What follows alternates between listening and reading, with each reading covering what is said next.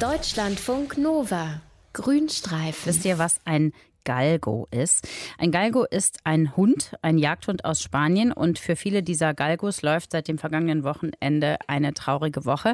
Da war der 1. Februar und das ist der Tag, an dem in Spanien offiziell die Jagdsaison endet und damit haben die Galgos keinen Job mehr. Und die Hunde, die zu alt sind und die nicht mehr das leisten, was sie leisten sollten, die werden dann aussortiert. Was das bedeutet und was in Spanien gerade los ist, darüber wollen wir jetzt mit unserem Tierexperten Dr. Mario Ludwig sprechen. Hallo Mario, was sind Galgos für Hunde. Beschreib uns die mal. Ja, Steffi, also die heißen eigentlich richtig Galgo Español, so heißt diese Rasse ganz genau. Das ist so ein mittelgroßer, sehr schlanker, sehr langgezogener Windhund, so ein bisschen größer als ein Labrador, eine sehr alte Hunderasse wurde ursprünglich für die Hasenjagd gezüchtet und wird heute auch noch gern als Jagdhund oder bei Windhundrennen eingesetzt. Die sind sehr, sehr schnell, können Spitzengeschwindigkeiten von bis zu 70 km/h erreichen und sie sind sehr, sehr ausdauernd. Wir haben es ja eben schon erwähnt, die Galgos werden am Ende der Jagdsaison ausgemustert von ihren Besitzern, weil sie zu alt sind. Was heißt denn zu alt? Also diese Galgos nehmen ja in der sogenannten Jagdsaison, die dauert von Anfang Oktober bis Ende Januar, nicht an richtigen Jagden teil, sondern so an einer Art Wettkämpfen. Bei denen laufen die Galgos einem mechanischen Hasen hinterher, aber nicht auf der Rennbahn, wie du das jetzt bei den ganz berühmten Greyhound-Rennen in England hast, sondern im Gelände. Und das sind jetzt Wettbewerbe, da kannst du zum Teil sehr hohe Preisgelder gewinnen. Und wenn da ein Hund nicht mehr schnell genug ist, wenn der zu alt ist, keine Preisgelder mehr einbringt, dann wird er meistens schon im Alter von vier Jahren aussortiert und wird dann ganz schnell durch ein neues, unverbrauchtes Tier aus den Zuchtbetrieben, von denen es wirklich reichlich gibt, ersetzt. Und das, obwohl Galgos bis zu 15 Jahre alt werden können. Aussortieren und ausmustern. Was, was heißt das genau? Wie muss ich mir das vorstellen? Also im besten Fall, sagen Tierschutzorganisationen, werden diese aussortierten Galgos von ihren Besitzern in so Auffangstationen abgegeben, so eine Art Tierheim. Mhm. Die sind aber völlig überfüllt. Andere Hunde werden einfach ausgesetzt und jetzt wird's ganz traurig, viele werden von ihren Besitzern getötet und das anscheinend auf eine oft unglaublich brutale Art und Weise.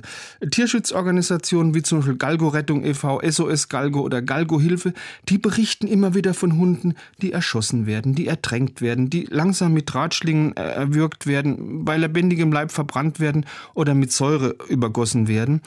Da ist also noch diese Abgabe von den Galgos bei den sogenannten Pereiras vergleichsweise human. Also Pereiras, das sind oft privat betriebene Tötungsstationen. Und wenn da Fundhunde länger gehalten werden als die vorgeschriebene Frist von 11 bis 28 Tagen und sich da kein neues Herrchen oder Frauchen äh, meldet, dann werden diese Hunde eingeschläfert. Von wie vielen Galgos sprechen wir da? Also Tierschutzorganisationen wie zum Beispiel Veto, das ist die Vereinigung der europäischen Tierschutzorganisationen, die sagen, Jahr für Jahr werden in Spanien mit Ende der Jagdsaison rund 50.000 Galgos getötet. Und das, obwohl es in Spanien wirklich Tierschutzgesetze gibt, die die Tötung und auch die Misshandlung von Tieren unter Strafe stellen. Und was ich besonders perfide finde, um nicht belangt zu werden, schneiden also die Besitzer den Hunden oft einfach diesen Identifikationschip raus und damit sparen sie sich auch noch die Entsorgung. Sag mal, wenn man da so viel drüber weiß und wenn es solche Massen von Tieren sind, da muss doch irgendwie, da müssen doch die Tierschutzorganisationen was unternehmen, oder nicht? Doch, die machen da was. Vor allem deutsche und andere Tierschutzorganisationen, die schicken immer wieder Petitionen an die spanische Regierung oder an die EU, sagen, wir müssen diese Jagd mit Galgos verbieten. Äh, man versucht es auch immer wieder mit Protestaktionen. Da versucht man, die Menschen zu sensibilisieren. Es gibt in Köln diesen berühmten Galgo-Marsch. Da marschieren Jahr für Jahr tausend Galgos mit ihren Besitzern durch die Kölner Innenstadt, um eben auf die Situation der spanischen Galgos aufmerksam zu machen.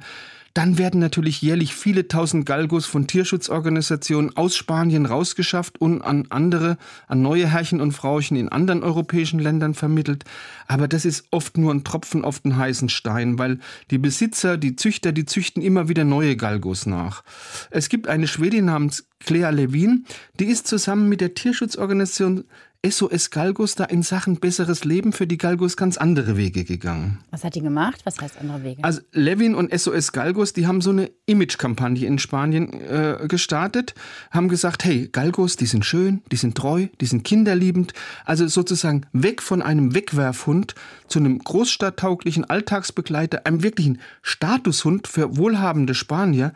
Und so ganz langsam zeigen sich hier erste Erfolge, weil immer mehr gut betuchte Spanier, die adoptieren jetzt diese ausgedienten Galgos. Also da besteht ein bisschen Hoffnung.